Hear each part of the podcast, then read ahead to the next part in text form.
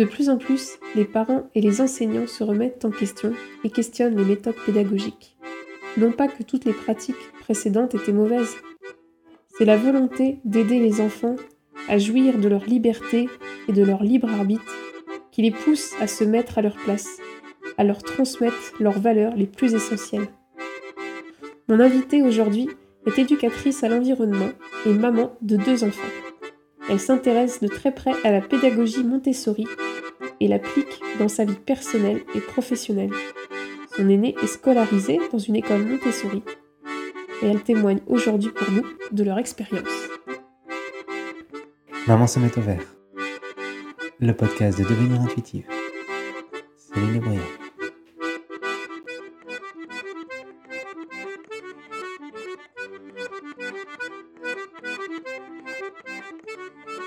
Mon invitée aujourd'hui est maman de deux enfants, donc Louane, 2 ans et demi, et Maya, qui a 4 ans et demi, et qui est en une école Montessori.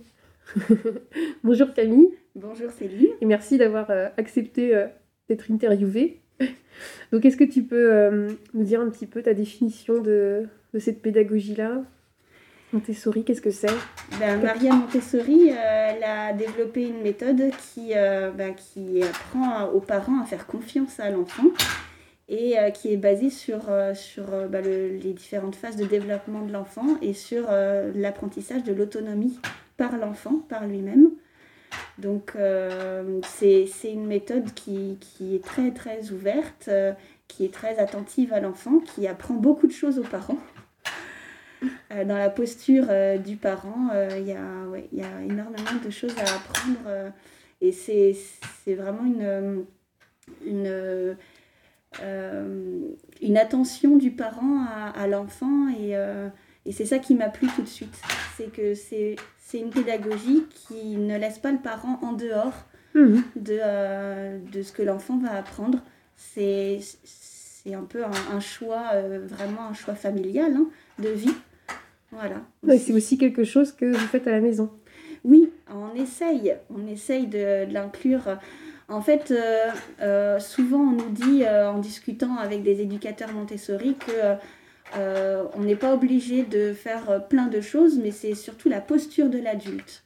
C'est surtout ça, et souvent en, discutant, on entend euh, des commentaires comme quoi on devrait changer notre maison pour l'enfant, mais c'est pas une obligation. On peut le faire, mais c'est pas une obligation. Il faut pas que ce soit un frein, en tout cas.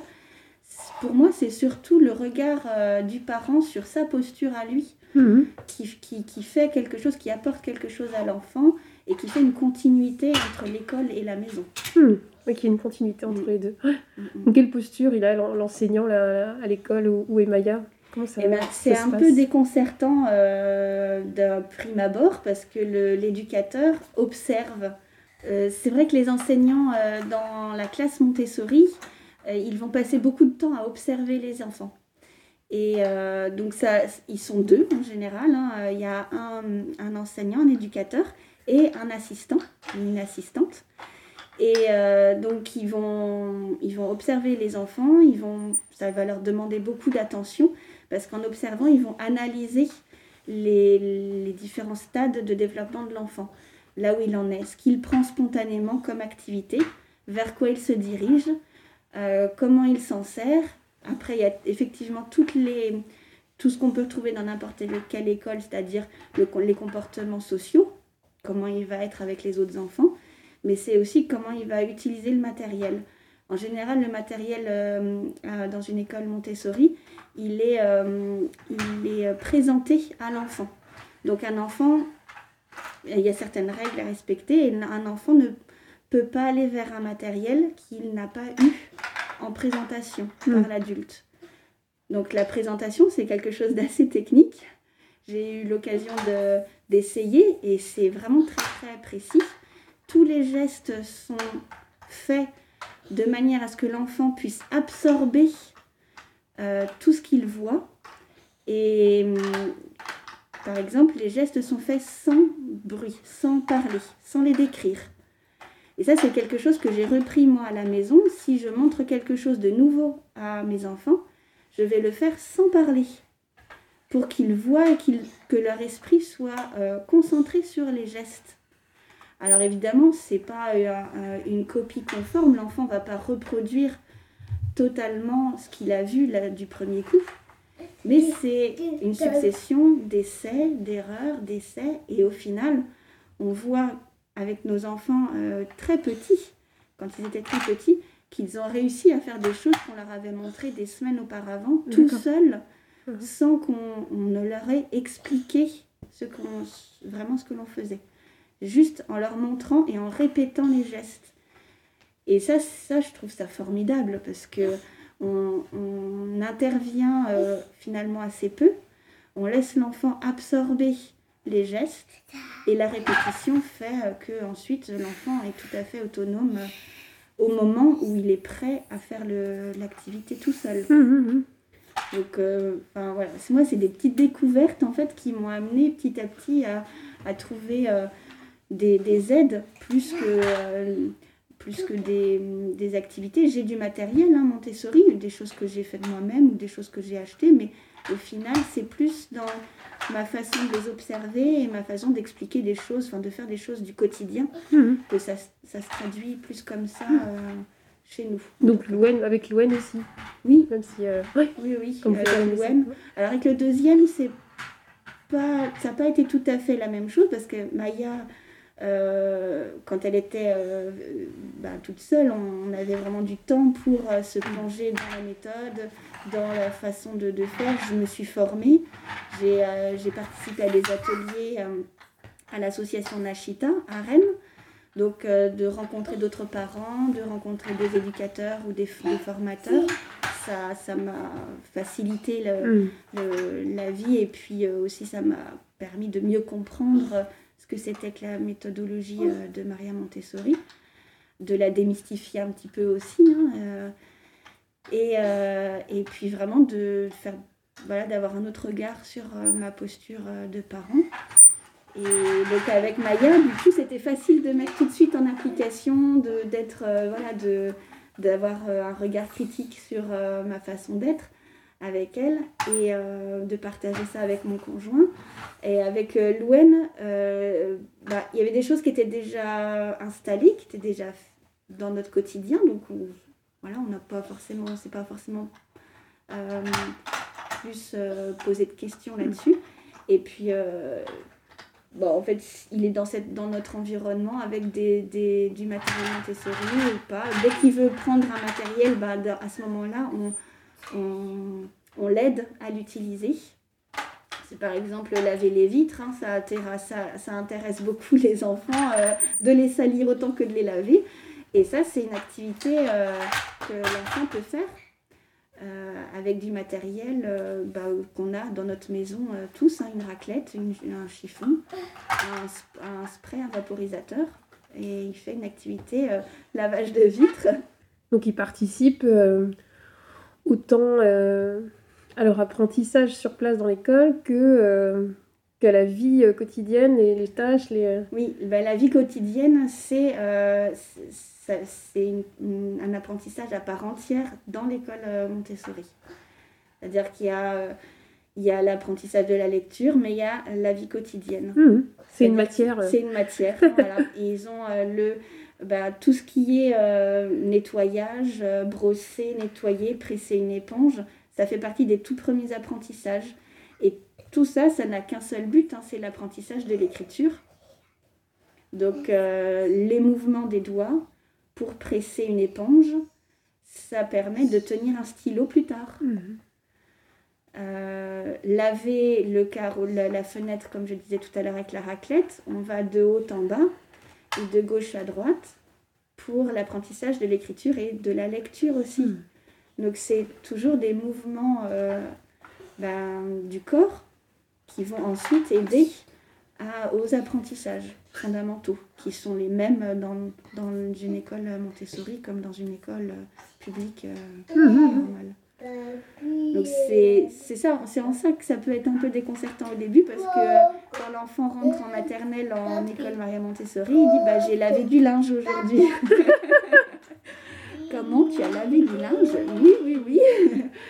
laver le linge et suspendre le linge, c'est au point d'un point de vue motricité et apprentissage par le corps, c'est fondamental pour continuer.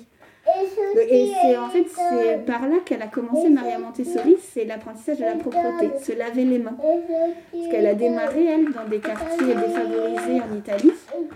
Euh, et, et c'est des enfants qui, qui manquaient d'hygiène et pour elle c'était important qu'ils aillent à l'école et qu'ils qu'ils apprennent à, à, se laver les mains simplement, démarrer par là.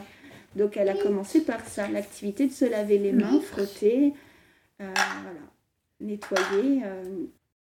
Et quel lien du coup euh, vous entretenez avec les instituteurs, justement comme tu dis, pour faire le lien, pour qu'il y ait la continuité maison-école Est-ce que vous faites un, point toutes les semaines?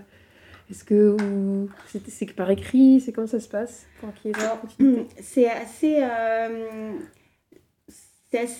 il y a plus de distance que dans une école normale, on va dire, parce que les, euh, il y a des points à chaque trimestre, on va dire. Euh, et on a un, rendu, en fait, une grille d'apprentissage pour savoir quelle où, où, on est Maya euh, des activités, des, grands, des grands domaines de, d'évolution, en fait, de développement.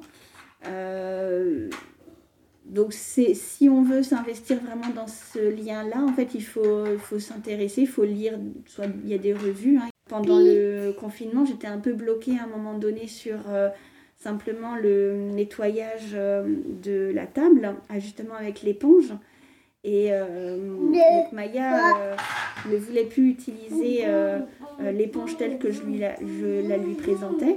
Donc j'ai posé la question à l'éducatrice et elle m'a dit bah, changer, euh, changer ça, changer le bac, changer euh, de matériel, changer de, de, type d'éponge. Et, euh, et, et, ça, ça va, elle va reprendre de l'intérêt à, l'activité. Et c'est sûr, ça prend peut-être plus de temps que. Ça prend plus de temps, oui. Oui, oui, oui c'est sûr. Une éducation plus, conventionnelle où on ne va pas forcément réfléchir à tout ça. C'est ça, oui. Ouais, ouais. Moi, j'ai commencé les ateliers euh, avant la naissance de Maya. D'accord.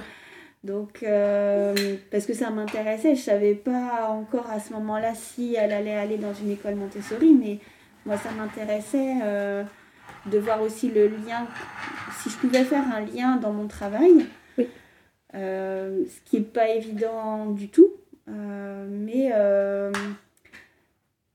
mais finalement, sur toujours cette posture de l'adulte qui observe, ben, j'ai quand même appris des choses euh, pour mon, dans mon travail aussi, euh, de, voilà, de moins parler et plus observer les, les jeunes et nos enfants faire euh, les choses.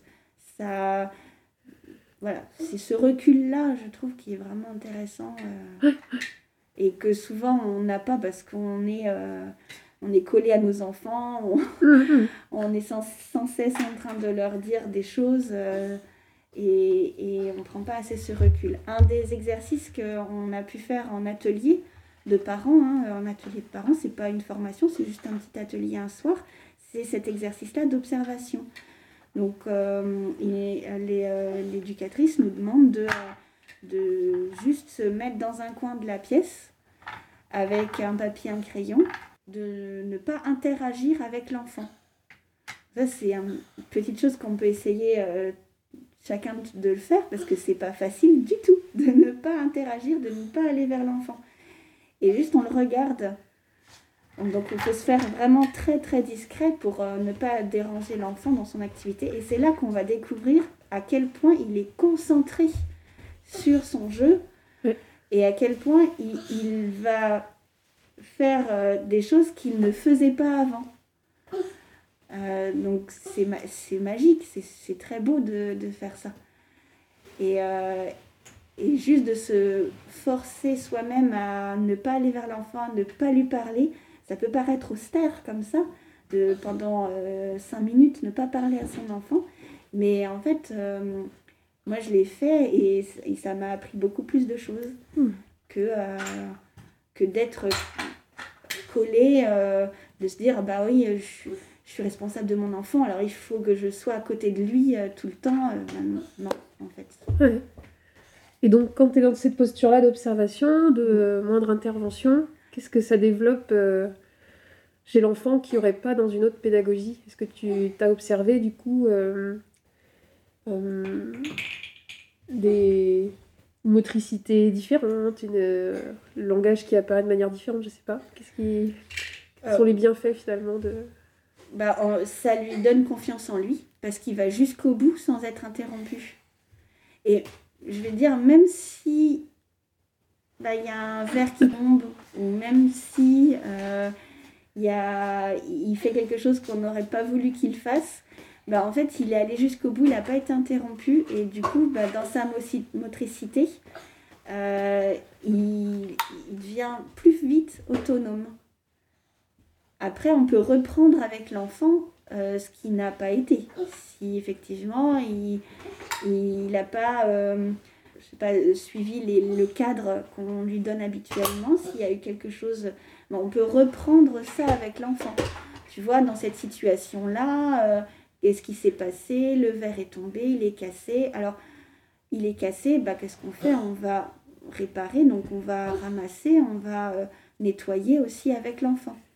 On va lui donner le matériel pour qu'il nettoie, si c'est en sécurité, bien évidemment, mais euh, il, peut faire, il peut nettoyer, il mhm. peut, voilà. Donc ça, euh, euh, il y a beaucoup de parents qui laissent faire, qui, qui, qui accompagnent l'enfant dans, dans, dans, dans, ces activités-là. Mais là, le fait de ne pas intervenir, c'est vraiment... Euh, l'enfant va, va se construire comme ça en, en suite d'essais et d'erreurs. Mmh. Il va, il va lui-même trouver les limites et après, il il les respectera d'autant plus facilement. Euh, donc, euh, et puis son, ça, ça, apporte aussi à l'enfant pas une, une, précision dans ses gestes, une, une, attention à ce qu'il fait plus tard, en fait, qui, qui, se développe beaucoup plus vite. Tu parlais d'atelier tout à l'heure. Euh, pour un petit peu appréhender la, cette pédagogie Montessori. Euh, donc c'est dans une association qui a fait ça? Oui, c'est l'association Nashita, euh, c'est un nom italien, ça veut dire naître. Et euh, en fait, il y a tout un réseau international d'associations euh, qui portent ce nom, Nashita. Il n'y en a pas beaucoup en France. L'antenne de Rennes est la plus ancienne, je crois, et il y a une, antenne dans le nord aussi. En fait, ça dépend des, des, personnes qui, qui, ont créé ces, ces, ce réseau-là et ces associations-là, qui sont des proches de Maria Montessori. D'accord.